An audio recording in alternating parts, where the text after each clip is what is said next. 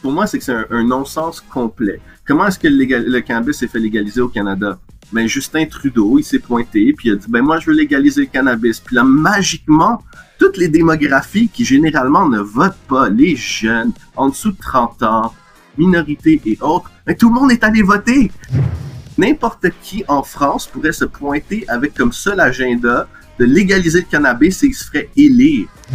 Tout ce qu'on voit, c'est de l'argent qui sort de la France, le pays qui s'empauvrit. Il y a trop d'argent en jeu pour que ça soit pas légalisé aux prochaines élections. Ça fait aucun sens. Moi, j'ai vu en France des choses que j'ai vues nulle part ailleurs. On les force à aller amener justement l'économie française ailleurs. Tout ça pour une volonté de ne pas s'informer, une volonté que je ne comprends pas d'où elle vient.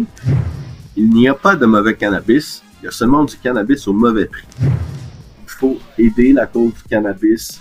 Vous avez le pouvoir de le faire, mobilisez-vous, commencez à le faire maintenant. Vous avez l'expertise, vous avez les capacités. Own your shit. Just do it. Parlons Cana. Cet épisode est sponsorisé par CBD Info, le blog d'information incontournable sur le CBD. On y retrouve des informations sur l'actualité du CBD en France et en Europe, des informations sur la législation et le lifestyle, mais aussi la rubrique interview qui est innovante et qui permet aux acteurs du CBD de s'exprimer avec authenticité, sans oublier les nombreuses études et analyses. Et pour avoir de super promos, visitez CBD Info. Bonjour, je suis Mathias et vous êtes bien sur Parlons Cana saison 2, le premier podcast qui traite de l'actualité du cannabis légal et bien plus encore. Après une première saison exceptionnelle où nous avons eu des invités extraordinaires, je suis ravi de vous retrouver pour une deuxième saison au cours de laquelle vous retrouverez un mélange d'opinions et d'entrevues piquantes, parfois musclées, avec une grande variété de personnalités. Des politiques, des avocats, mais aussi des producteurs, des addictologues et des acteurs majeurs du milieu venant du monde entier. Bref, vous allez apprendre des informations surprenantes venant de tous horizons et sans langue de bois. Nous allons ensemble démystifier cette plante aux mille facettes et examiner en profondeur cette révolution mondiale en constante évolution qui est le cannabis. Je vous souhaite une très bonne écoute sur Parlons Cana.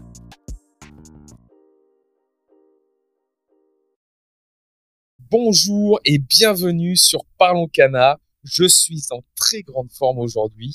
J'espère que ça s'entend. J'ai l'honneur d'être avec Alexandre Gauthier. Bonjour Alexandre. Bonjour Mathias, merci de m'avoir sur ton podcast. Ça fait vraiment plaisir d'être ici.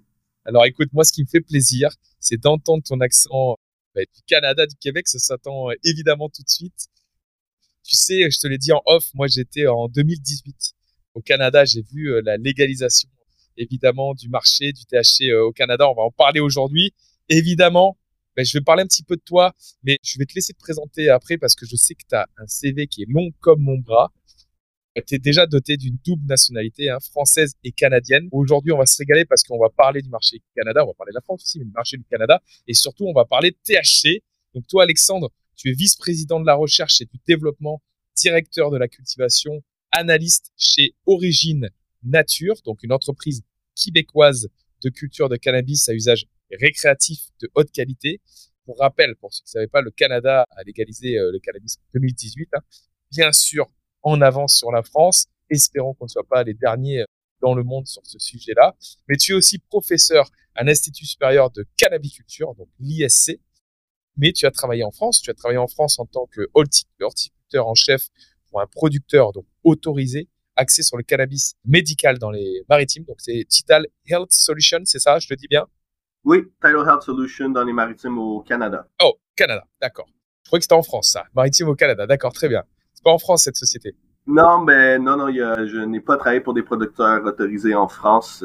Mon début en France, c'était euh, du côté qu'on appelle euh, Legacy, Ah. donc du côté euh, avant la légalisation en tant que telle. Donc, euh, j'ai eu mes débuts modestes comme tout le monde. Ok, tu m'as en parlé de ça, tu m'as en parlé. Donc, tu fais des conférences à l'international. Alors, je l'ai déjà dit en introduction, je le redis.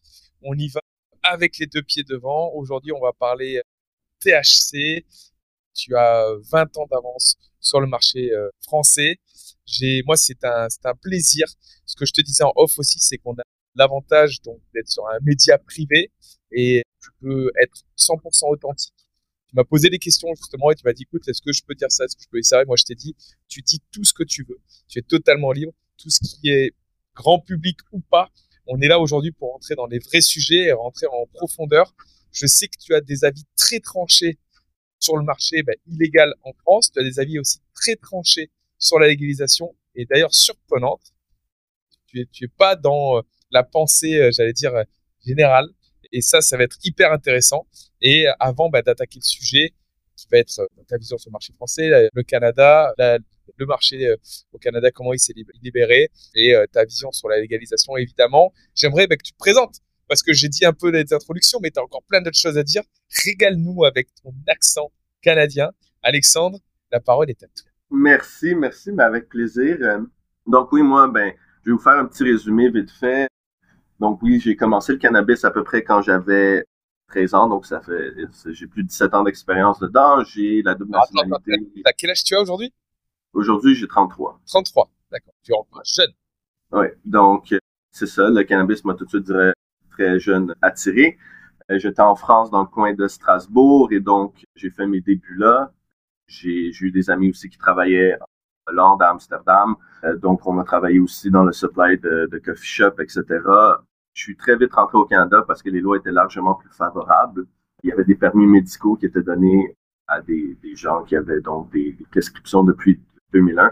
Donc, j'ai très vite aidé des, grands blessés à tenir leur licence pour pouvoir cultiver leur propre médecine.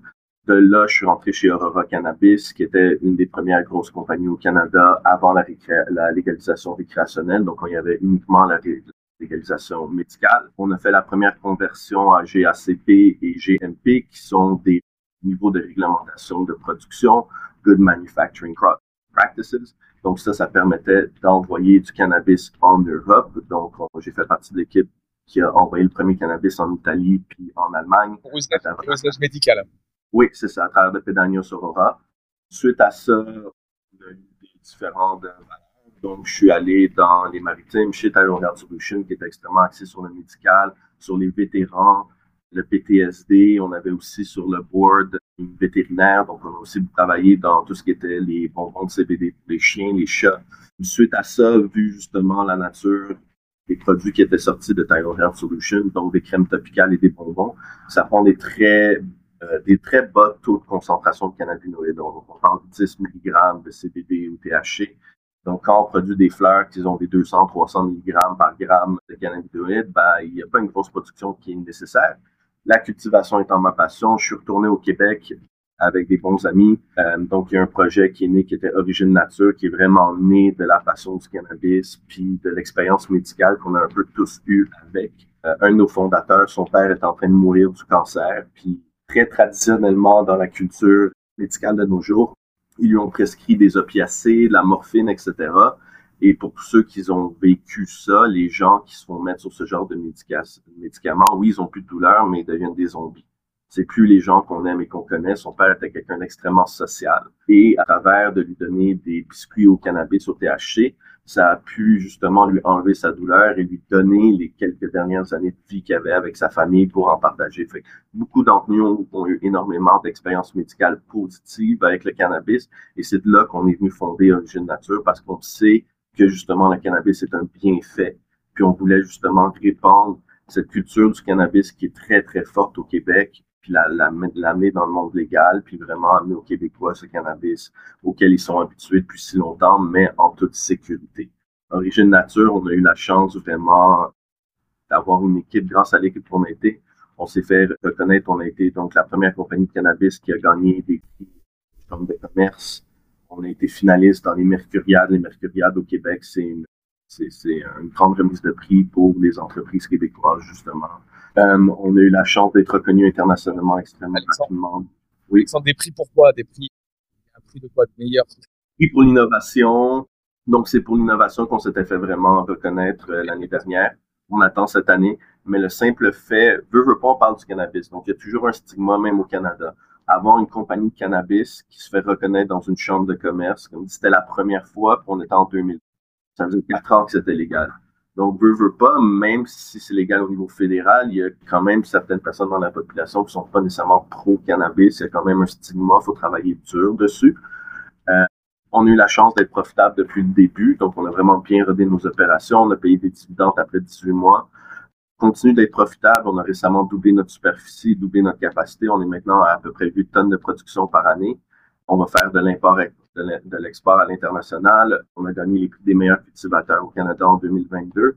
On est impliqué avec Synergie Laurentienne, qui est une compagnie pour travailler sur justement créer une économie circulaire dans le cannabis, donc recycler tout ce qui est nos déchets pour justement que ce soit transformé en compost, matériaux de construction, juste le réutiliser, puis qu'on puisse, dans cette industrie, vraiment créer plus d'emplois, être vraiment écologique, penser à l'énergie qu'on utilise, puis vraiment créer cette belle économie circulaire au Québec.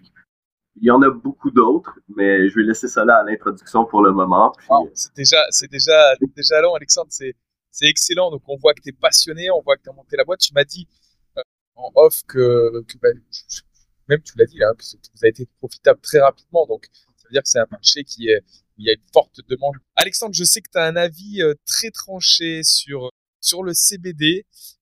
Parle-nous un petit peu de ta vision un petit peu sur ce marché-là. Tu sais que en France, on fait partie des, plus gros consommateurs d'Europe, voire même plus, j'allais dire, mais et on a un marché de, CBD qui est, très puissant, qui est, qui est vraiment euh, présent. Je sais que tu as un avis tranché là-dessus.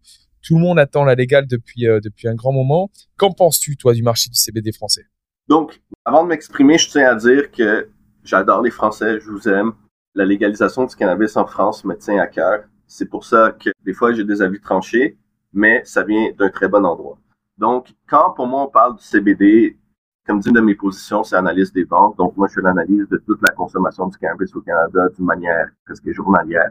Le CBD, dans tous les endroits où les autres cannabinoïdes sont égales, dont le THC, mais ça fait une grosse chute. Donc, ce qu'on remarque dans le CBD souvent, ben, c'est que c'est sûr, bon, tout le monde a un système endocannabinoïde avec des récepteurs CB1, CB2, et tout le monde a une proportion à réagir extrêmement différemment aux cannabinoïdes. Donc oui, il y a des gens pour qui une dose minime de CBD va faire un certain effet euh, thérapeutique. Par contre, pour la plupart des gens, quand on parle d'une vraie dose médicale, puis récemment, je vous dirais que j'ai eu accès à des, grands blessés, encore une fois, sur lesquels j'ai pu faire des tests d'administration de CBD, CBN et autres, c'est vraiment là que, pour moi, j'ai démontré mon point, mais bien sûr, ce n'est pas dans le cadre de recherche scientifique. Je ne peux pas dire que c'est un point de vrai.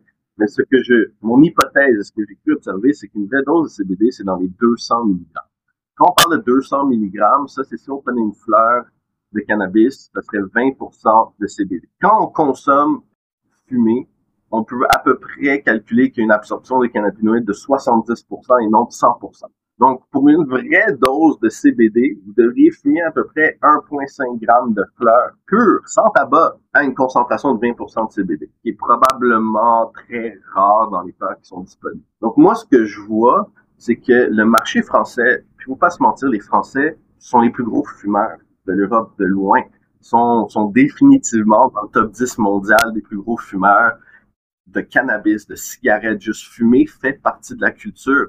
C'est tout le monde fume, puis tout le monde l'apprécie, et ça se voit justement cette loi du CBD qui est, moi ce que je vois, c'est beaucoup de gens qui consomment plus pour un effet d'entourage avec les terpènes, s'ils ressentent quelque chose, ou tout simplement pour l'expérience de fumer. À quel point ça peut être agréable, parce qu'il y a des très très bonnes fleurs de CBD qui sont, qui sont présentes en Europe. Et de là, il y a tellement un désir de consommer du cannabis que le marché du CBD explose complètement. Mais la réalité, c'est que la seconde que le THC va devenir légal, ce marché-là risque de chuter complètement.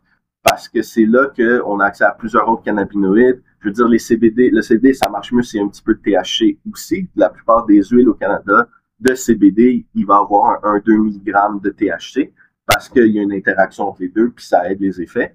Et après, ce que je vois aussi, c'est c'est pour moi, c'est que c'est un, non-sens complet. Comment est-ce que le, cannabis s'est fait légaliser au Canada? Ben, Justin Trudeau, il s'est pointé, puis il a dit, ben, moi, je veux légaliser le cannabis. Puis là, magiquement, toutes les démographies qui généralement ne votent pas, les jeunes, en dessous de 30 ans, minorités et autres, ben, tout le monde est allé voter. Hmm. Puis il s'est fait élire. N'importe qui en France pourrait se pointer avec comme seul agenda de légaliser le cannabis et il se ferait élire. Mais la, la, scène politique française est aussi tellement, je sais pas, je regarde des débats politiques français, on dirait que c'est juste une course à qui est le plus éloquent pour dire en dix phrases qu'on pourrait dire en une phrase. C'est pas concret. Je veux dire, s'il y avait un petit peu de motivation de la population, un jeune pourrait se pointer comme Trudeau puis se faire élire, légaliser le cannabis. Tous les pays frontaliers de la France légalisent. Ouais, puis bientôt réactionnel. Puis il n'y a pas de frontières. Fait tous les Français font des allers-retours. Fait que tout ce qu'on voit, c'est de l'argent qui sort de la France. Le pays qui s'empauvrit. Il y a trop d'argent en jeu pour que ça soit pas légalisé aux prochaines élections. Ça fait aucun sens. À part s'il y a une volonté, mais mortelle, de dire que non, c'est pas qui on est, c'est pas notre culture, fait qu'on va se mettre la tête dans le sable, puis on va refuser le cannabis, même si tout le monde va dans les autres pays en chercher. Excellent, je te coupe. Moi, j'ai deux points qui m'interpellent sur ce que tu es en train de dire.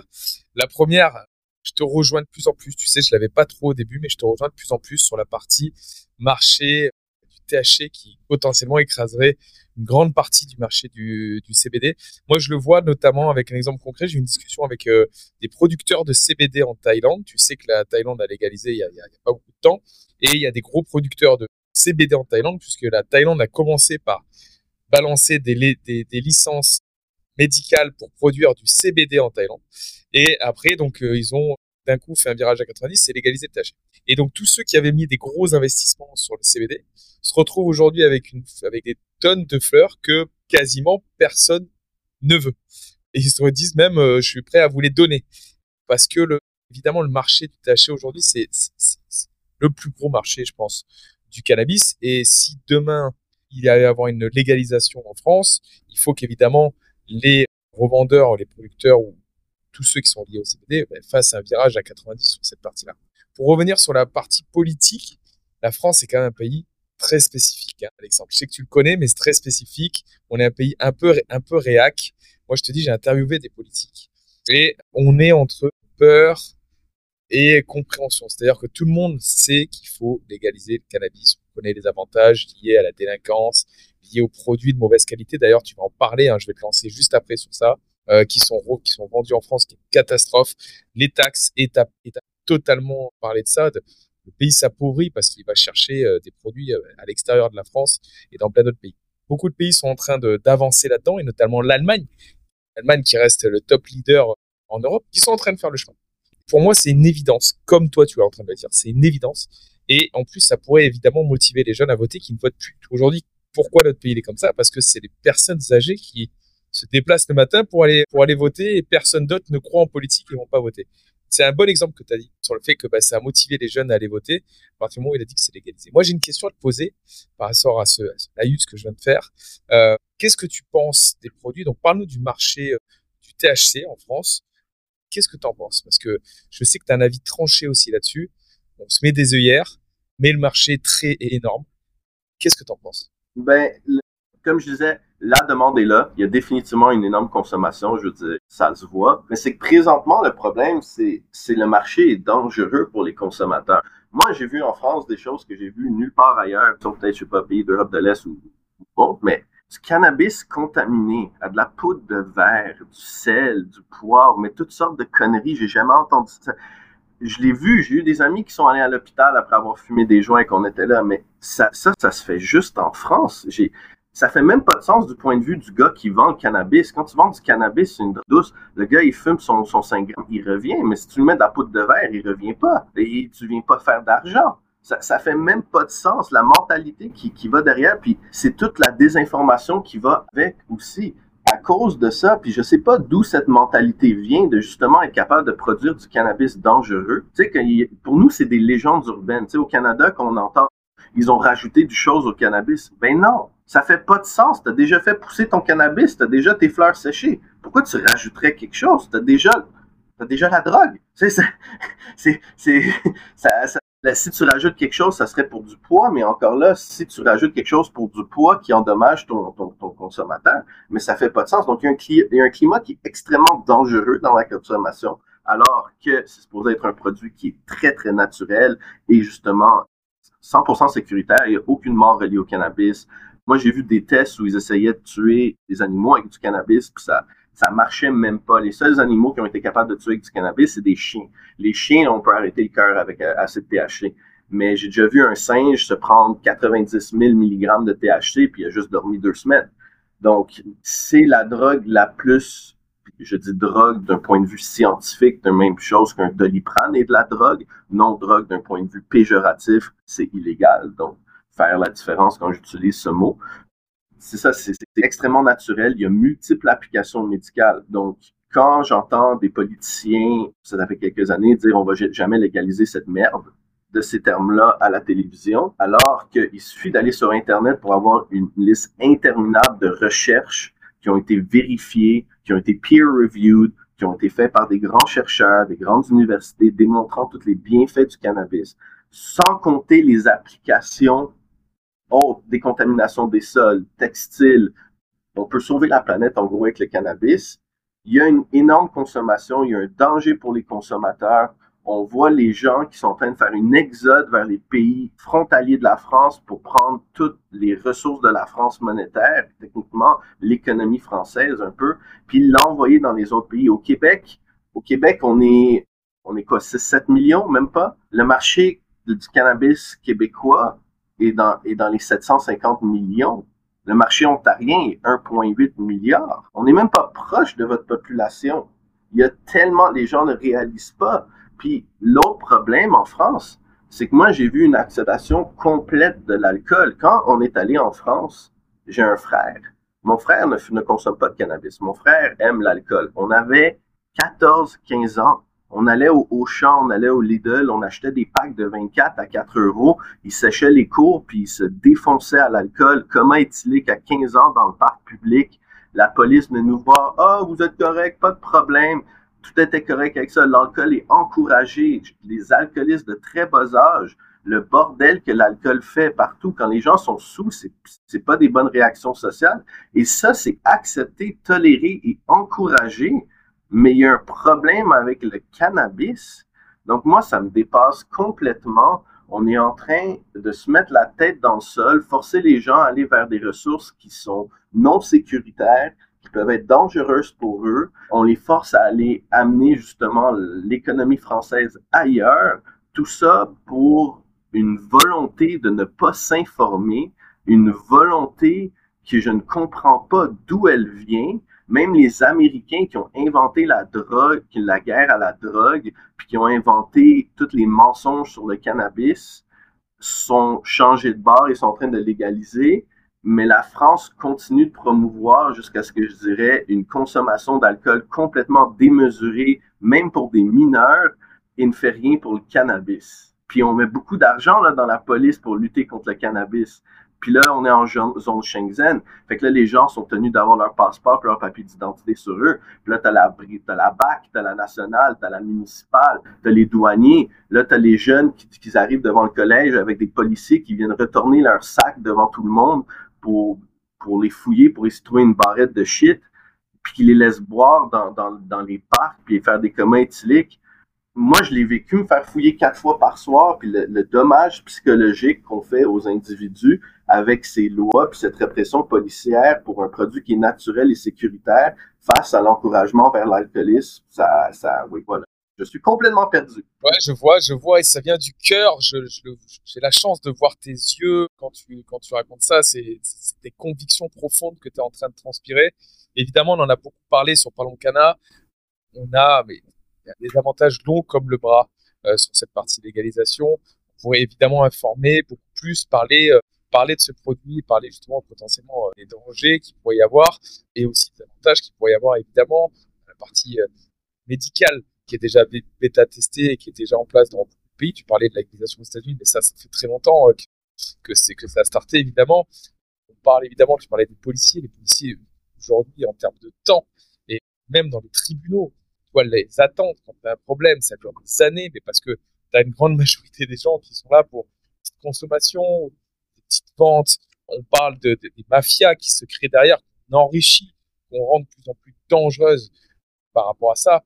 On parle aussi de nos agriculteurs. Tu sais, nos agriculteurs aujourd'hui, on a une force d'avoir des agriculteurs de qualité qui font des produits du terroir et qui ont qui ont une difficulté à exister parce que tu vois la quantité de personnes qui se suicident en France, je pense que tu es au courant, chez les agriculteurs, bah, il y a de manne financière potentiellement à, aller chercher, à créer un produit terroir avec ses différences, le nord, le sud, la Provence, voilà, toutes ces choses-là. Bref, on va pas faire tous les avantages qu'il y a, mais il y en a énormément, on le sait, on est convaincu là-dessus. Moi, ce que j'aimerais que tu me parles aujourd'hui, ce qui serait intéressant, ça serait ben, comment s'est passé la légalisation euh, au Canada? Tu as parlé euh, au début justement euh, ben, de dire voilà que personne politique a dit les gars, je vais vous régaler, les jeunes allez voter et je légalise.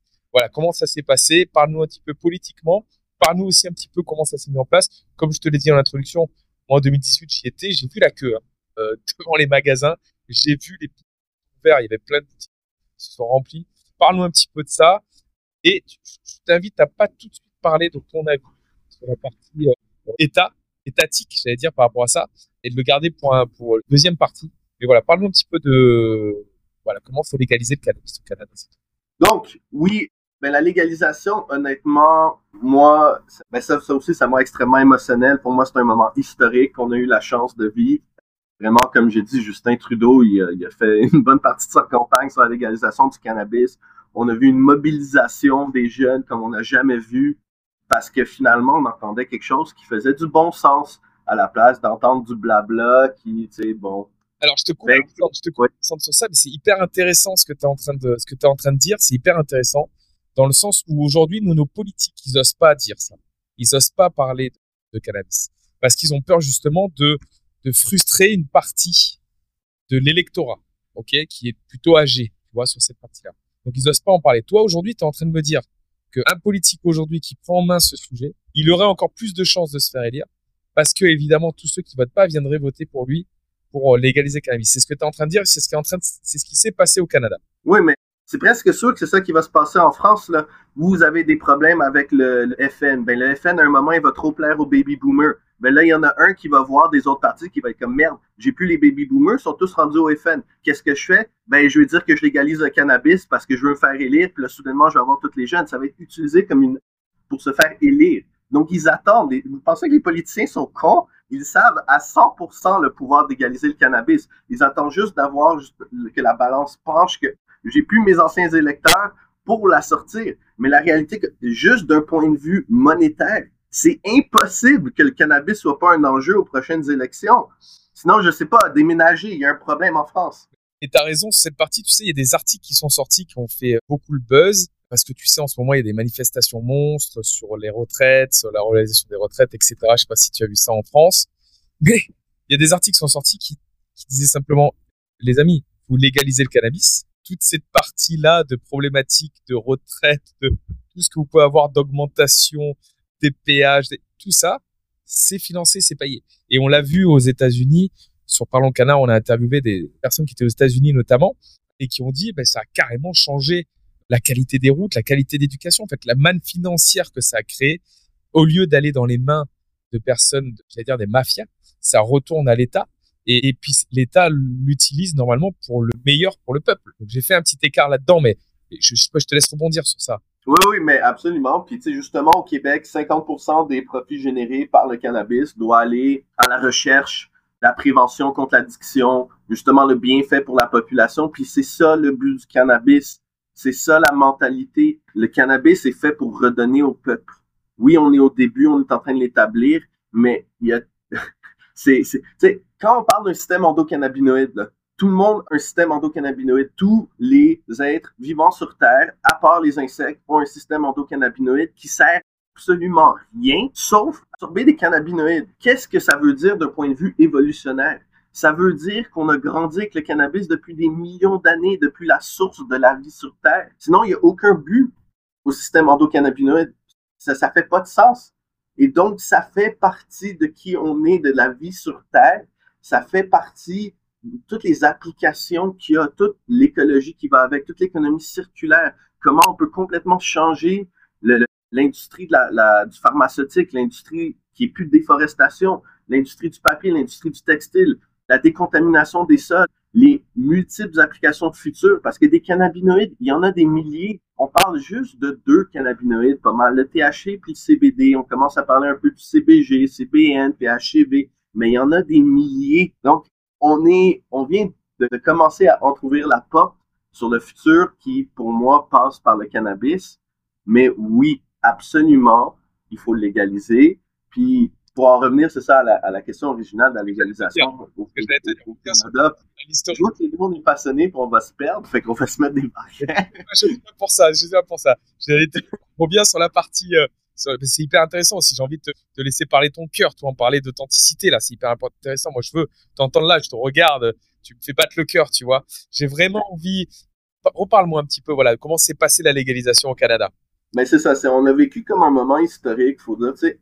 La plupart, moi puis moi puis mes, mon équipe, tu sais, ben, ma famille dans le cannabis, à ce point-ci, j'ai vraiment, sais, on est, la plupart d'entre nous, on se connaît d'une autre vie. Puis quand on a fait la transition, puis quand on a eu la chance d'avoir l'appel, tu sais, Alex, t'es engagé, on a pleuré. Littéralement, on a pleuré. La plupart d'entre nous ont appelé nos mères pour dire, tu sais, maman, tu peux finalement être fière de moi. Finalement, je peux sortir de l'ombre. Finalement, je peux être fier de ce que je fais. Parce qu'on a toujours vécu de passion. On a toujours vécu du fait qu'on savait que le cannabis, c'était quelque chose de bien et pas de mal. On on a toujours été ces personnes-là qui sont pas arrêtées au simple fait que quelqu'un te dit fais pas ça. On a cherché à comprendre, on a vu le bienfait. On n'est pas des gens qui ont créé des réseaux criminels pour faire de l'argent.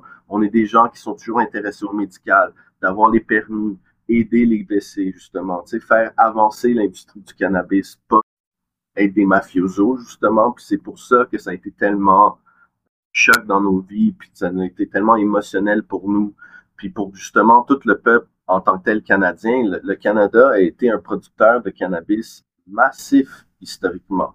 L'électricité, là, au Québec, ça coûte rien. C'est 3 cents le kilowattheure, OK? Ma plantation de 4000 mètres carrés, je suis pas mal sûr qu'elle coûte moins cher que certains de vos appartements en électricité présentement. Je, rigole, parce que j'entends mes amis qui ont des 700 euros pour un, un appartement 3,5, puis ça, ça fait pas de sens. L'électricité était extrêmement pas chère. On a eu des permis médicaux très, très, très vite en 2001. On a des lois, je dirais, policières largement moins répressives puis abusives qu'en Europe. Et donc, il y a eu vraiment une explosion de la production pour subvenir aux États-Unis. Euh, même jusqu'en Californie, le cannabis de la Colombie-Britannique se rendait. Donc, il y a eu une énorme expertise canadienne qui s'est créée dans le cannabis. Euh, c'était, ça a toujours été omniprésent, le cannabis au Canada. Euh, je veux dire, tu sais, nous, moi, quand je grandissais au Canada, il n'y avait pas de shit. Il y avait juste de la bœuf. Parce qu'on avait tellement de bonnes bœufs qu'il n'y avait pas de but de faire du shit. La, la même quand j'étais jeune, moi, j'avais des 5 grammes à l'équivalent de 10 euros. Au Canada, même pas, tu. Donc, ça a toujours été très, très, très accessible. Ça a toujours été très normalisé. Il y avait beaucoup de consommation en public jusqu'à un certain point.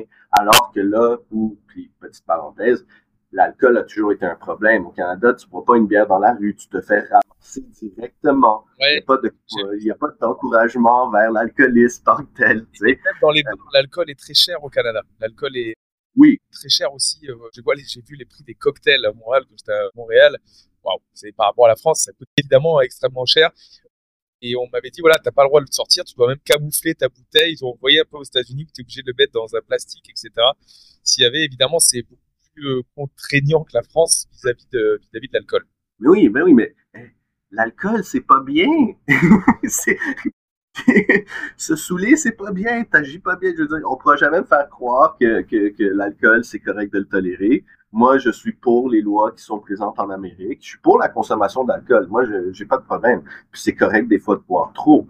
Mais c'est justement quand on sait ce que l'alcool fait, c'est pour ça qu'il faut avoir ce genre de loi en place. Quand tu fumes du cannabis, le pire qui va t'arriver, c'est que tu vas rentrer chez toi, puis tu vas t'attaquer un gâteau, puis regarder un film. Tu vas aller dormir. Il n'y a, pas un, il y a pas un danger pour le public. Alors que quand tu es sous, même, même conduire sous l'état du cannabis, je veux dire, il y a plein d'études qui sont sorties au Canada, il y a des tests qu'ils ont fait. Premièrement, les, les gens qui sont sous l'influence du cannabis conduisent plus lentement. Il y a même eu un débat pour voir si conduire sous l'influence du cannabis devrait simplement être une amende à la place d'être considéré driving under the influence puis perdre son permis directement.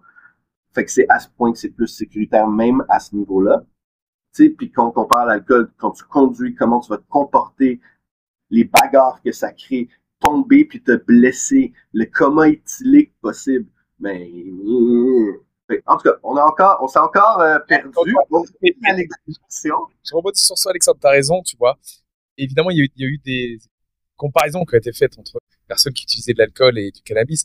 Le cannabis, ça rend plutôt gentil, cool, tu vois. euh, C'est rare de s'énerver sous cannabis.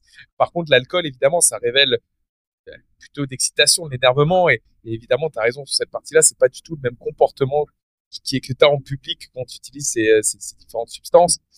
Par contre, il y a un truc, rebondir aussi, tu vois, sur la conduite. Nous, en France, on est au level où on fait des tests tellement bas euh, sur le THC, c'est-à-dire que même des certains fumeurs de CBD, hein, où as une autorisation à 0,3% en France, peuvent être embêtés et perdre leur permis alors qu'ils ont fumé du CBD, quelque chose de légal, tu vois. On est à, ce niveau où, l'État essaie de freiner par tous les moyens, d'embêter par tous les moyens et d'être contre par tous les moyens. Cette, aberration est, est complètement dingue. Moi, j'aimerais bien revenir sur la question que je t'ai Attends, mais, mais j'aimerais vraiment bien toucher à ce que tu viens de dire, parce que ça, c'est quelque chose qui me tient au cœur. OK, les gars, c'est parce que vous n'avez pas des bons avocats. Les tests, ils tiennent pas. Est-ce que renseignez-vous sur quel équipement il faut dans une voiture pour faire un test puis le garder d'une manière viable pour qu'il soit absolument, pour qu'il soit accepté en cours comme un vrai test? Une voiture, pour que ça, ces tests-là soient viables, faut que ce soit équipé avec quelque chose comme 15 000 euros. Ensuite, il faut prouver que l'agent était entraîné à le faire correctement. Ensuite, il faut prouver que ça a été ramené dans un temps normal au laboratoire pour que ça se fasse analyser aussi pour démontrer la certitude. Et ça passe pas, ces tests-là. Alexandre, je te... au Canada. Non, mais Alexandre, je te rejoins. On a eu des, on a eu des avocats qui sont passés sur Parlons Cana. Ils savent très bien parce qu'en plus, tu fais un premier test qui marche à 50% la plupart du temps. Donc, c'est une fois sur deux, c'est, c'est pas bon. Et derrière, il faut que tu ailles refaire un test sanguin pour pouvoir confirmer effectivement ton taux de THC dans le sang. Donc, il faut demander un test sanguin. Mais tout ça, ils le savent. Et ils le savent au bout d'un moment que ça tient pas. Sauf qu'entre temps, ils t'ont embêté, ils t'ont mis le stress, ils t'en a parlé à 10 personnes. Et donc, il y a ce sentiment de pression qui est autour du cannabis, donc quand même du CBD, qui, qui font et qui tournent, qui poussent, tu vois. C'est ça, c'est de, la pure pression. Parce qu'ils savent très bien que derrière, ben, toi, tu as perdu ton permis instantanément, le temps que tu passes devant le juge, que tu montres que tu as un taux qui était euh, pas si élevé, que c'était du CBD, etc. Et ben, tout ça, pas de permis, tu vas pas travailler, c'est une galère. C'est juste la pression. C'est une pression collective. Oui, mais tu peux poursuivre pour ça aussi. Ça s'appelle le dommage et intérêt quand, l'État se retrouve, bon, déjà, on s'entend qu'il y a un assez taux de chômage pour qu'on puisse trouver des gens que, bon, euh, pas, pas pouvoir aller au boulot. Il faut juste qu'il y en ait une coupe qui s'y mette. Quand l'État se fait poursuivre une vingtaine, trentaine, cinquantaine de fois, puis qu'à chaque fois, ils doivent lâcher des 50, 100, 150 000 euros, mais c'est là qu'ils arrêtent. Mais si vous le faites, nous, c'est très américain, ça. Tu fais quelque chose, pour, on poursuit, puis let's go, on va aller jusqu'au bout. Mais ça, c'est une mentalité qui n'existe pas, mais c'est ça, les vrais moyens de pression. Un moyen de pression, c'est pas aller dans la rue chanter en attendant que les policiers viennent nous matraquer, là. Non, non. Il faut que ça coûte de l'argent. Ça coûte pas de l'argent, l'État, ne bougera pas. J'aime, Alexandre, j'aime vraiment ce que tu es en train de dire. Après, évidemment, toi, c'est, c'est l'Amérique, tu vois. Nous, c'est la France. Tu vois, pas te donner cet exemple-là. On a des avocats qui ont fait des recours. Je te donne un exemple. Ils ont fait l'interdiction de la fleur. On parle de la fleur du CBD, on parle pas de THC, de la fleur. Et forcément, l'État français allait perdre forcément, tu vois, puisque l'Europe avait déjà validé, donc il y avait, il y avait pas de problème par rapport à ça. Mais ils sont allés quand même. Et derrière, il y a des dommages qui sont en train d'être demandés par certains avocats. Et si t'écoutes parler au Canada, tu, vois, c'est déjà passé. Et, et, ça va durer une plombe et ça va jamais tomber. Et, et, en fait, ils s'en foutent. La seule chose qu'ils sont en train de faire, c'est gagner du temps. Voilà, c'est gagner du temps. Ils sont dans cette optique de gagner du temps. Et on n'est pas comme le, au Canada, aux États-Unis. Tu vois, c'est vraiment, c'est un dinosaure là. Oui, non, mais là, c'est parce que là, toi, tu parles d'une attaque au niveau fédéral avec une répercussion au niveau fédéral dans le pays, tout le pays. Moi, de ce que je parle, c'est des événements mineurs qui attaquent directement une ville en tant que telle et le polystériat de, cette ville, parce que c'est eux qui vont avoir fait ça. C'est pas attaquer l'État au niveau fédéral. Puis c'est pour ça que ça passe. Parce qu'il faut le faire, il faut le faire, il faut le faire. Puis après un an, c'est là qu'ils ont les rapports, puis ils regardent, ah merde, on a perdu quand même une coupe de millions d'euros en poursuite judiciaire sur ces tests de cannabis. OK, peut-être qu'on devrait les arrêter, les gars. Oui, ça va prendre un an, deux ans, mais c'est pas le même niveau de poursuite. Mais si ça se fait pas, ils vont jamais arrêter. Alex, mais... si tu te, te, proposes en France, je te jure, je vote pour toi. non, mais... Parfois, la politique est très, euh, est aussi très liée au juge, aujourd'hui, il y en a, moi, quand je parlais avec des avocats, ils sont arrivés avec euh, des t-shirts, légalisation, etc. Dedans, ils se font plomber, se font plomber. C'est vraiment très dédié au juge. Mais écoute, on s'écarte un peu trop. Revenons sur la légalisation. Revenons là-dessus. Alors moi, la question que j'ai à te poser, est-ce que après cette légalisation, le pays est tombé à la dérive? Est-ce que tout le monde était complètement sous substance dans la rue? Est-ce qu'il y a eu plus d'accidents? Est-ce qu'il y a eu plus d'agressions? Voilà, comment ton pays a changé suite à cette légalisation? Parle-nous-en. Ben bon, je comprends que la question est extrêmement rhétorique, puis que tu sais que la réponse est non, vu que tu étais présent. Euh, le cannabis qui se fait légaliser n'a absolument aucune répercussion négative, seulement des répercussions positives. Il y a une baisse de consommation, je dirais même, dans les démographiques plus jeunes. Justement, tu sais, même chose pour le cannabis. Il y a, on dit euh, en anglais, c'est gateway drug. C'est une drogue qui te donne accès aux autres, mais justement, le cannabis, c'était une drogue qui donnait accès aux, autres parce que la personne à qui tu allais l'acheter te vendait autre chose. Mais quand c'est légal puis qu'il y a juste des magasins de cannabis, euh, il y a définitivement pas cet effet qui se passe parce que c'est pas les forces du cannabis qui te donne envie d'aller faire d'autres drogues. C'est le fait que ton dealer te propose d'autres drogues qui fait que tu fais d'autres drogues. Donc, au contraire, ça a été extrêmement sécuritaire. C'est intéressant, je vais appuyer sur deux points parce que ça, c'est des choses que les personnes qui sont contre la légalisation mettent, mettent en avant. La première, tu as dit, ça a baissé la consommation sur les plus jeunes. Tu vas nous expliquer, je suppose que c'est lié au fait que on a fait plus de communication, plus de prévention, qu'on avait un budget pour faire ça. Tu l'as dit un petit peu avant, mais tu vas, tu vas nous expliquer. Bah, ouais, vas-y. Excuse-moi, la deuxième chose qui était importante dans ce que tu viens de dire, c'est que souvent, dans les arguments qui sont contre la légalisation, on parle du fait que tu fumes du cannabis, mais après, tu vas forcément basculer sur la, la drogue dure. Et un des arguments des personnes qui sont contre la légale, qui disent, bon voilà, on ouvre la légalisation euh, aujourd'hui du cannabis, alors ben, qu'est-ce qu'on va faire avec nos dealers? Et ils vont être obligés de vendre de la drogue dure, et donc les gens vont passer sur la drogue dure derrière, et on va perdre le pays. Qu'est-ce que tu as à me dire sur ces deux points? Ben, Le premier point, je dirais que c'est pas une histoire je sais pas si c'est tant l'éducation que ça ou le fait que les jeunes sont toujours systématiquement attirés vers les choses qui sont illégales. Quand ça devient légal, ben c'est moins marrant. Mais on est en train d'arriver dans un monde, surtout avec le COVID puis tout ce qu'on a vu comme renfermement, où tout le monde consomme de la pilule. Les jeunes sont sur antidépresseurs, les jeunes sont sur Concerta, Advil, les, les, les, les pilules pour euh, la concentration, contre la dépression, les opiacés. Et, et moi, ce que je vois, c'est vraiment un switch vers le chimique, dans le sens que les effets du cannabis, c'est pas quelque chose qu'ils recherchent en tant que tel. C'est il faut pas se cacher que les générations de nos jours ont été affectées par ce qui s'est passé durant le, COVID puis le confinement, puis que justement on est rendu dans un monde où les entreprises, l'industrie pharma et en mass production, en mass prescription. Je veux dire, il y a, des situations où il y a des compagnies qui, qui, qui tu sais, il y a des incitatifs pour les docteurs à prescrire certaines pilules. Puis c'est là aussi pourquoi le cannabis est aussi important, puis les produits dérivés avec les cannabinoïdes dérivés, les, les, les huiles, puis les traitements naturels qu'on va pouvoir faire avec. Moi, je préfère de loin j'ai pas d'enfant, mais si j'avais un enfant aussi, mes petits cousins, peu importe, je préfère de loin les avoir sur des huiles de CBN et CBD que de les avoir sur du Concerta, sur du Adderall, sur des, tous ces médicaments qui sont prescrits aux jeunes qui font qui font pas de sens. Donc c'est là que il y a absolument aucun problème de consommation de chez les jeunes en dessous de 18 ans vraiment répertoriés au Canada. Au Québec, il y a un problème parce que la loi dit, la loi, c'est nécessairement au Québec que c'est comme ça, mais c'est 21 ans et plus. Donc oui, il y a un certain marché qui existe pour en 18 et 21 ans que oui, comme, comme commence à consommer. Mais non, c'est ça, il n'y a pas, pas eu une explosion. Les jeunes sont pas en train de rechercher le cannabis. Il n'y a pas, il a pas de problème de jeunes qui, qui volent les bonbons au THC de leurs parents. Il n'y a pas des jeunes qui finissent constamment à l'hôpital à cause du cannabis parce que, comme dit, au consomment puis ils dorment.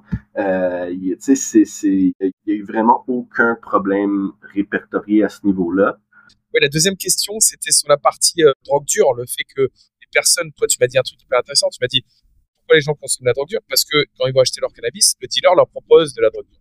Propose qu'évidemment, dans les magasins que tu as de vente au Canada, personne te propose de la drogue dure avec. Donc parle-moi un petit peu de ça parce que je trouve ça hyper intéressant. Ben oui, absolument, c'est ça. Il n'y a absolument aucun lien entre drogue dure puis cannabis. Il n'y a pas de, de vendeurs d'autres drogues qui traînent autour des magasins de cannabis. On a complètement éliminé cette partie-là, puis justement, on est rendu une vraie consommation du cannabis sécuritaire, puis qui est éduqué maintenant. Donc, on, on commence à avoir l'expérience, on commence à avoir le knowledge.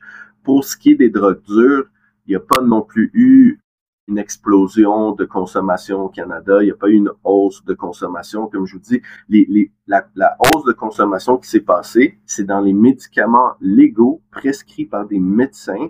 Puis ça, directement après COVID, ça a explosé partout. Ça a fait mal à tout le monde. Puis de nos jours, ben, prend une pilule. Puis c'est, il y a un gros recours à ça. Au contraire, de, au Canada, on commence à avoir des expériences qui commence à s'approcher à celle du Portugal, où on a décriminalisé toutes les drogues. À Vancouver, il y a ça, donc la possession de la plupart des drogues illégales dans un certain montant. La vente est complètement illégale. Moi, je suis extrêmement de la vie. Euh, je crois pas, puis bon, faut vraiment me laisser aller au bout de ma pensée dans celle-là, mais je crois pas tant que ça à l'addiction aux drogues dures. Je crois que les gens sont victimes des situations de vie, sont victimes de ce qu'ils ont vécu. Il n'y a pas grand monde qui est accro au crack, qui est accro à l'héroïne, que si on leur donne une chance, ben pas une chance, plusieurs chances, parce que c'est dur, justement de se soigner sans avoir un stigma, sans devoir encourir des frais monétaires ridicules, sans devoir justement gâcher tout le restant de leur vie, euh, les gens vont choisir l'aide. Mais la vie, c'est dur pour plusieurs personnes. Il y a plusieurs personnes qui vivent des choses tristes, incroyablement dures et, et, et, donc qui sont victimes de ça. Puis c'est ça justement être humain, c'est aider son prochain, puis c'est traiter l'addiction de cette manière-là. Oui, donner une chance une fois, des fois ça n'a pas fonctionné parce que comme je vous dis, la vie est dure, on a des grosses cicatrices. Des fois, il y a des gens qui ont besoin de 5, 6, 7 fois. Mais c'est mieux de les aider à soigner que de les mettre en prison, puis payer pour dans tous les cas. Mettre quelqu'un en prison, ça coûte plus cher que le mettre en rehab. On parle de plus de 6 ah, par jour hein, par personne. C'est ça, mais sais, la force policière, tu sais, voir les gens qui se font tirer dessus pour des arrêts policiers qui font aucun sens pour une barrette de shit, c'est pas ça, c'est la police n'est pas supposée être là pour ça, justement, on est là, on est supposé être en train d'aider les gens. Oui, absolument, il y a des crimes qui doivent être arrêtés, la violence, etc. 100%. Mais il doit avoir un meilleur entraînement du point de vue psychologie, justement, puis comment on traite les gens qui sont en détresse psychologique, détresse émotionnelle, qui tombent dans l'addiction, ce qui va avec, puis justement, en tant que société, on avance au rythme du membre le plus lent, systématiquement, puis si on traite les membres les plus lents criminels, ben la société va pas avancer très vite. Ouais, tu as raison, on en avait parlé avec un addictologue sur Parlons Cana, je pense que ton avis est intéressant, évidemment mettre des personnes en prison, euh, ça les soigne pas. Au contraire, hein, prison, c'est un des lieux aussi où la, drogue tourne, énormément. Hein, il y a des personnes qui deviennent même euh, dépendantes en prison parce qu'ils sont encore plus euh, en difficulté psychologique. C'est évidemment ça. C'est on en a parlé dans plusieurs épisodes. C'est bien que tu le, signales. Moi, j'aimerais bien que tu, tu me parles un petit peu côté financier. Est-ce que tu as vu le pays changer d'un point de vue financier? Est-ce que tu as des chiffres là-dessus? Est-ce que l'État communique sur cette partie-là? J'ai vu, moi, des courbes euh, d'inversion qui se passent entre un marché illégal et un marché légal au Canada, où évidemment, maintenant, le marché ben, légal a pris le dessus. Est-ce que ça a rapporté euh, autant d'argent que ça au pays, premièrement Et deuxièmement, et là, on va bien me retenir la deuxième question, évidemment, hein, sur cette partie-là, pourquoi il y a encore de la vente illégale? OK, donc, donc ça, c'est un sujet quand même bien complexe. Donc, premièrement, oui, ça a été 100% profitable. De loin, la personne qui a fait le plus d'argent dans la légalisation du cannabis, c'est l'État. Donc, nous. Oui, absolument. Ça, ça de, de, ce point de vue-là, c'est une réussite complète. Maintenant, il y a eu beaucoup, beaucoup de problèmes pour les producteurs puis des compagnies de cannabis qui sont, pour la plupart, non profitables. Ce qui s'est passé, c'est que faut comprendre que le cannabis, c'est quand même la culture illégale la plus répandue, la plus solide, la plus profonde au monde depuis les années 1970 facilement. De ce point de vue-là, les consommateurs sont extrêmement éduqués. Ils savent ce qu'ils veulent, ils savent qu'est-ce que c'est que du cannabis, ils savent comment le consommer. Et il y a eu un manque de respect envers ça à la légalisation. Donc, bien sûr, quand on parle de légalisation, c'est beaucoup d'argent, créer des plantations, subvenir en tonnes de production. Euh, et donc, les gens qui ont été mis en place, les gens qui ont été attirés vers ça, c'est ce qu'on va souvent appeler euh, ben, des sous, des, des, des, des, corporatifs. Et dans leur tête, la plupart des plans d'affaires étaient basés sur si je fais, si je cultive du cannabis, les gens vont accourir vers moi et me lancer des palettes d'argent pour m'acheter mon cannabis, peu importe c'est quoi. Ce qui n'était pas le cas. Et c'est pour ça qu'on a eu un départ très lent.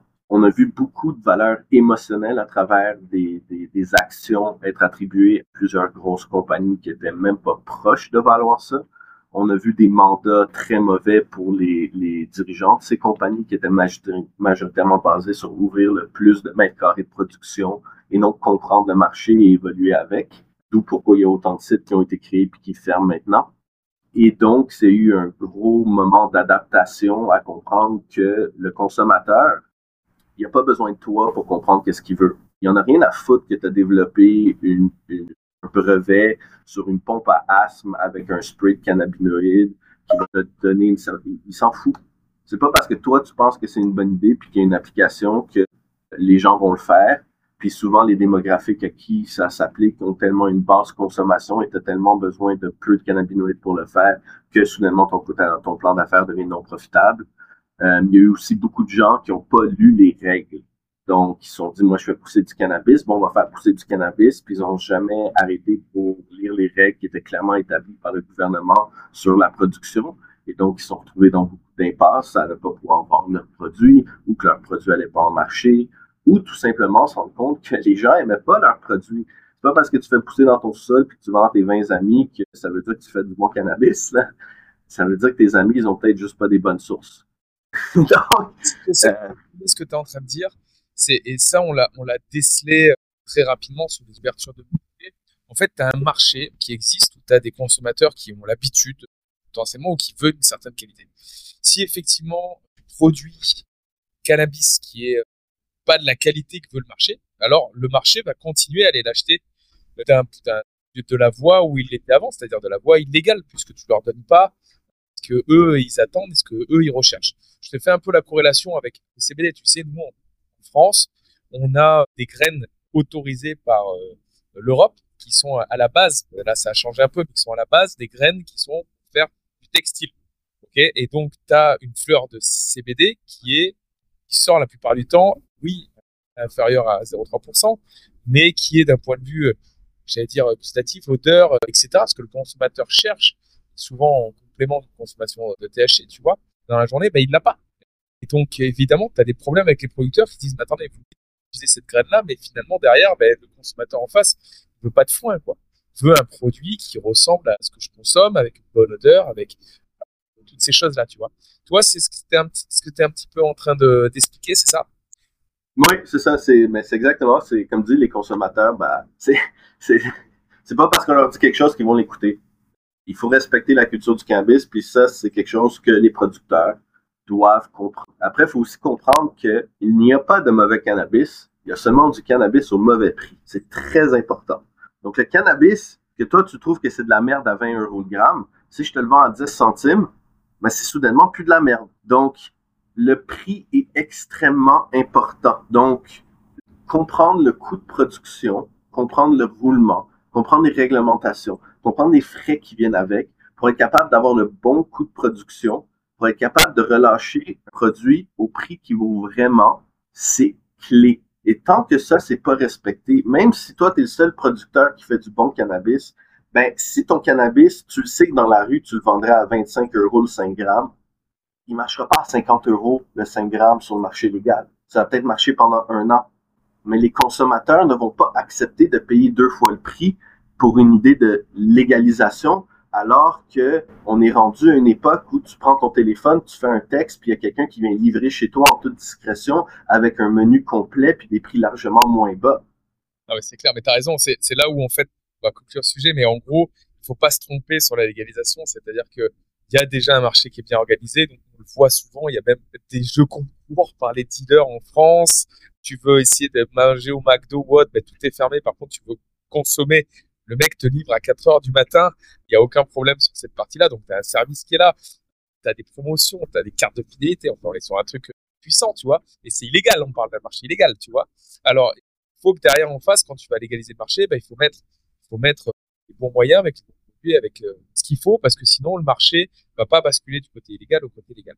Moi, j'ai une question à, à, te poser, et je connais ton avis là-dessus. Et je vais faire une, intro qui est exprès peu, pas dans tout sens. Ok?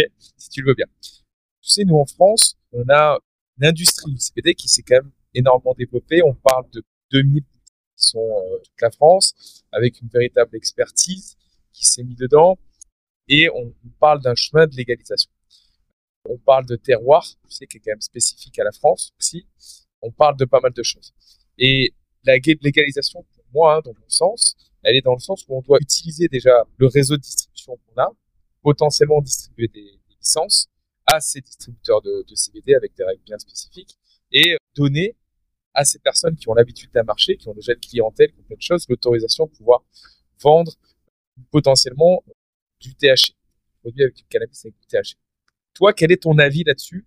Et je sais que c'est pas le même que le mien, et c'est pour ça que je t'ai fait cette petite introduction.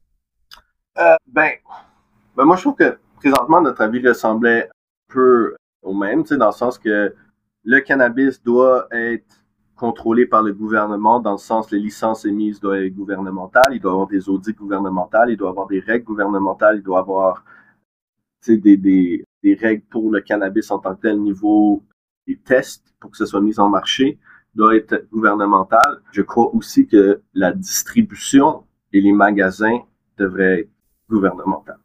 C'est là, où, c'est là où on diffère. C'est là. Fait, pour expliquer toutes ces pensées, Premièrement, on va commencer à la base qui est vous, les consommateurs de cannabis.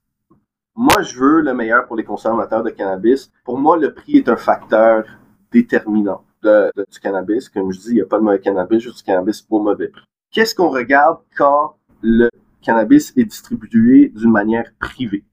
On remarque que dans le reste du Canada, dans toutes les provinces où c'est privé, le segment de 20 à 30 dollars pour un 3,5, nous on parle, on aime les on aime les unités de mesure bâtardes encore, fait qu'on est encore on est en impérial, fait que c'est des 3.5 grammes parce qu'on parle encore en once. Fait en tout cas, je, suis sûr que dans ma voix, on sent mon opinion sur la chose. Mais donc, 3,5 au Québec, la plus grosse marge de prix, c'est entre 20 et 30 dollars. Le 20 et 30 dollars existe quasiment pas dans toutes les provinces où c'est privé. Pourquoi? Parce que pour une unité, les, revendeurs privés vont venir ajouter 33% donc presque 10 dollars de frais. Donc ton cannabis, il saute complètement de prix. Je veux dire, pour un 3 grammes, ça, ça, vous, ça vous amuse d'avoir à payer 10 euros de plus pour aller dans un magasin privé parce que c'est quoi l'avantage, je comprends pas. Ensuite, le problème, c'est quand on veut faire évoluer l'industrie, puis qu'on veut aller de l'avant, puis qu'on veut progresser le plus vite possible, ben, mettons que je prends l'Ontario, qui a 1400 différents magasins différents. Et ça ne marche pas d'avoir 1400 personnes qui décident de dire peu importe connerie qu'ils veulent sur le cannabis à leur propre guise. Ça fait de la mésinformation. Ça fait des problèmes dans l'éducation. Pour être capable d'évoluer, il faut contrôler le message. Il faut avancer le message à la vitesse des vraies recherches scientifiques et pas de ce que quelqu'un a vu sur TikTok ce matin-là.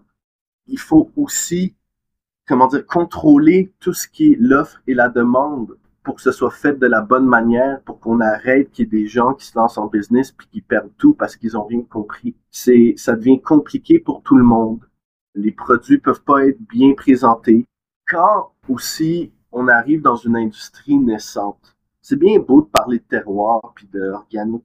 Présentement, les consommateurs, ils s'en tapent. Ils veulent du cannabis tout simplement. Puis tant qu'il n'y a pas une réponse à la demande, donc que l'industrie se stabilise pas, ben les produits niches ne pourront pas survivre. Parce qu'il y a personne qui va accepter de payer 10 euros de plus pour ton produit organique parce qu'ils comprennent pas qu'est-ce qui fait que ça vaut 10 euros de plus parce que l'industrie n'est pas établie. Fait que tous vos rêves puis ça, ça justement, dans l'ISC, j'en entends constamment parler. Tous les rêves d'avoir sa petite ferme, faire son petit cannabis. Déjà, tu comprends rien à l'analyse du cannabis, puis qu'est-ce qui va avec, la réglementation. Ça fait pas de sens. Tu comprends pas c'est quoi des lots. Tu comprends pas les frais associés à tester un lot. Tu comprends pas du roulement de produits en magasin. Tu comprends pas la, la durée de vie du cannabis une fois que tu l'as récolté dans ton champ, qui va pas durer toute l'année. Tu sais, On est des CPG, Consumer Package Good. On n'est plus des compagnies de cannabis. Il y a tout le roulement qui va avec. Puis ça, c'est pas les gens, des fois, ils vont, ils vont, ils vont comparer ça. Ah, c'est rendu le gros corporatif. Non, c'est une chaîne de distribution opérationnelle efficace pour que tu aies le meilleur cannabis au bon prix et qu'il soit encore frais. Puis c'est ça l'expertise, la chaîne opérationnelle.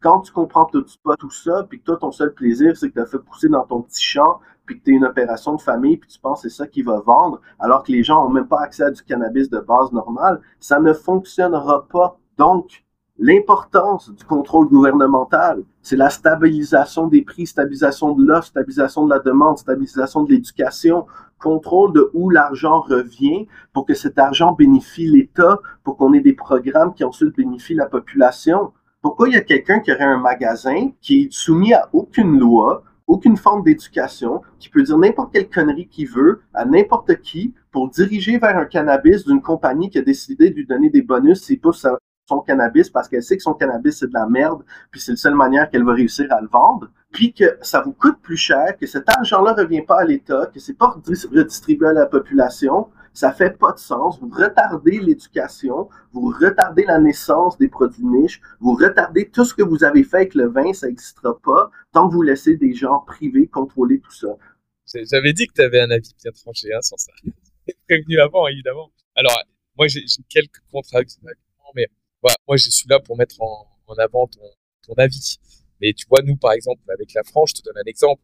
On a vu euh, comment l'État euh, gère euh, les hôpitaux. Moi, j'ai été dans des pays asiatiques où j'ai vécu et sur lesquels je, je, vois ce que c'est l'hôpital privé, l'hôpital public. je vois la différence que tu peux avoir de services, de recherche. Tu vois la compétition que tu peux y avoir quand il y a, y a une partie privée. Je suis pas du tout pour être en mode open bar, tu vois, dans la, dans la première production que je t'ai dit. Moi, je suis plutôt dans le sens où évidemment, il doit y avoir des, évidemment, il doit y avoir une vérification de ce qui est fait avec des règles précises de ce qui est dit ou pas dit. Et d'ailleurs, tu regardes le marché du CBD en France, on est, c'est plutôt bien éduqué. On n'a pas le droit de communiquer sur euh, la partie, euh, j'allais dire, euh, médicale du CBD ou d'autres choses. Personne ne le fait. Tout le monde suit un peu les règles bien strictes par rapport à ce sujet-là, même les vendeurs, hein, quand tu vas en magasin, sur ce truc-là. Donc, tout le monde est bien éduqué. Moi, je suis pour une partie évidemment contre l'État, mais aussi pour une partie où on donne la chance à l'entrepreneur d'aller essayer de, bah, de, créer quelque chose de, de j'allais dire, d'unique, qui, va créer sa propre, j'allais dire, ses, ses, propres fleurs, qui va essayer de développer son propre chemin avec, euh, toi, tu parlais du bio tout à l'heure, mais en France, c'est très puissant le bio. Toi, quand tu te dis pourquoi payer 10 euros de plus, mais beaucoup de Français payent 10 euros de plus pour avoir un produit bio sur son, sur son jus d'orange ou des choses comme ça. Beaucoup de personnes, on a, on a cette éducation-là qui est, qui est. Qu'est-ce que, qu'en pense Oui, mais, mais c'est parce qu'ils comprennent pourquoi ils payent le 10 euros de plus pour leur jus d'orange bio. C'est justement ça que je veux dire. Présentement, puis c'est déprouvé, c'est démontré, c'est plus simple de t'implanter dans une industrie qui est elle-même implantée puis mature que dans une industrie nouvelle. Puis c'est ça que je veux dire, il faut la faire maturer pour que ce bio soit présent. C'est juste ça. Si tu commences directement à la légalisation avec Ah, moi, mon cannabis est bio, je suis une petite ferme, ben déjà, tu vas pas survivre parce que tu as trop de frais opérationnels puis tu dois vendre ton cannabis trop cher. Puis, tu n'auras probablement même pas le droit d'expliquer aux gens pourquoi tu le vends plus cher. Ben, c'est ça que je veux dire.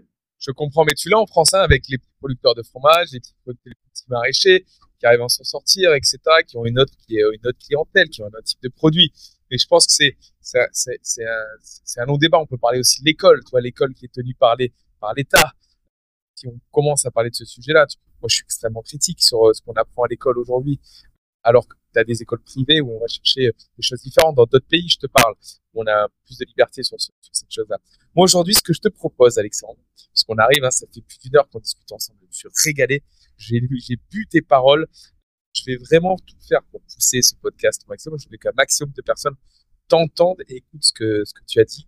C'est, je pense que c'est percutant, c'est authentique, c'est vrai, et tu m'as, vraiment régalé. Moi, ce que j'aimerais, c'est que tu, on, on sur euh, quelque chose d'inspirant. Je sais pas, qu'est-ce que tu as envie de dire aux auditeurs aujourd'hui? Qu'est-ce que tu as envie de communiquer? Et qu'est-ce que tu aimerais qu'on, on ait dans la tête pendant plusieurs heures et qu'on réfléchisse en disant, ben, ce, que, ce, que, ce que vient de dire Alexandre, ça m'interpelle.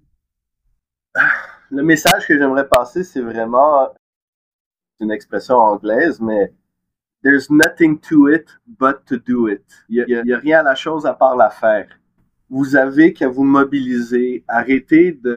Puis je sais que ça a l'air d'être une très grosse entreprise, mais s'il y a quelqu'un qui a les capacités de le faire, c'est définitivement la jeunesse française, puis les démographies plus jeunes en France, de se mobiliser pour justement faire légaliser le cannabis. Pour justement, quand on fait une plateforme basée sur le cannabis, mais cette plateforme explique aussi toute la légalisation et la distribution et l'éducation pour éviter les problèmes qu'on a touchés justement avant. Et ça va passer. On est tournant mondial. Tous les pays sont en train d'égaliser. Il y a, il y a, a au-dessus de 50 pays émergents dans le cannabis. Le futur est dans le cannabis et les applications autres, c'est, c'est pas dur à trouver. Il suffit de faire quelques recherches puis vous allez voir. Puis c'est vraiment on a un problème sur Terre. Euh, tout le monde le sait qu'on s'en va vers des énormes problèmes climatiques si on continue de la manière dont on continue. Comment on se traite, comment les gens sont médicamentés, comment on est rendu dans le système de nos jours. Tout le monde le sait que ça fait plus de sens. Le cannabis fait partie du début de la clé pour moi de changer. Ça offre la solution que les gens pensaient qu'il n'existait pas c'est sécuritaire. Il faut arrêter d'avoir des stigmas pour aucune raison. Il faut aider la cause du cannabis. Vous avez le pouvoir de le faire. Mobilisez-vous. Commencez à le faire maintenant. Vous avez l'expertise. Vous avez les capacités. Own your shit. Just do it. On le fait ailleurs. Ça a passé. Ça s'est bien passé. Ça va être la même chose pour vous. Tous vos voisins sont en train de le faire. Les gars, je veux pas être méchant, mais si l'Allemagne le fait, les Allemands le font, même d'un point de vue pharmaceutique, tu veux faire approuver un médicament, tu le fais approuver par l'Allemagne. Parce qu'une fois l'Allemagne l'a approuvé, tout le monde le prend. C'est pour ça qu'on fait des EU-GMP avec l'Allemagne. Mais si l'Allemagne le fait, hein, fait, vous êtes capable. Motivez-vous. Je compte sur vous. Moi, je veux retourner à une France où le cannabis est légal. Vous avez beaucoup à à l'industrie du cannabis, même si les Français ont été isolés faut pas croire que la Californie a beaucoup d'avance ou je sais pas quoi. Ils sont très vite rattrapables, mais justement, le point de vue craft, le point de vue terroir que la France peut amener dans la cultivation du cannabis m'intéresse énormément. Il y a un futur là-dedans. Ce futur dépend de vous. Attendez pas, faites-le maintenant. Yes, yes, Alexandre. Ça, c'était la conclusion. Écoute, je te remercie pour ce moment. On a passé un moment fantastique ensemble. Merci pour tout ce que tu as partagé. Je mettrai en, évidemment ben, des moyens pour te contacter si des personnes qui veulent te contacter. Je sais pas si tu as un LinkedIn, un site, quelque chose. Voilà. on mettra tout ça en description pour les personnes qui veulent aller plus loin sur la discussion avec toi. Et en tout cas, merci pour ce partage. Merci pour cette passion. Merci pour avoir ruisselé sur nous euh, tes pensées. Ça a été un, magnifique moment et j'espère bientôt reparler avec toi sur Parlons Canard. Merci beaucoup, Alex. Merci beaucoup. Merci beaucoup à toi, ça m'a fait vraiment plaisir. Euh, c'était vraiment euh, du bon, du bon temps ensemble. J'ai vraiment adoré nos discussions. Puis à la prochaine, ça va me faire plaisir de revenir si jamais euh, vous avez besoin de moi. Puis au plaisir de promouvoir l'éducation du cannabis ensemble. Merci. Cet épisode est sponsorisé par CBD Sport, le blog d'information dédié aux sportifs. Vous y trouverez de nombreuses rubriques dans la musculation, l'endurance et la précision. Vous y serez conseillé sur la manière de prendre du CBD, que vous soyez débutant, professionnel ou expert. Venez feuilleter ce blog dédié uniquement au bien-être des sportifs. Alors rendez-vous sur www.cbd-sport.info.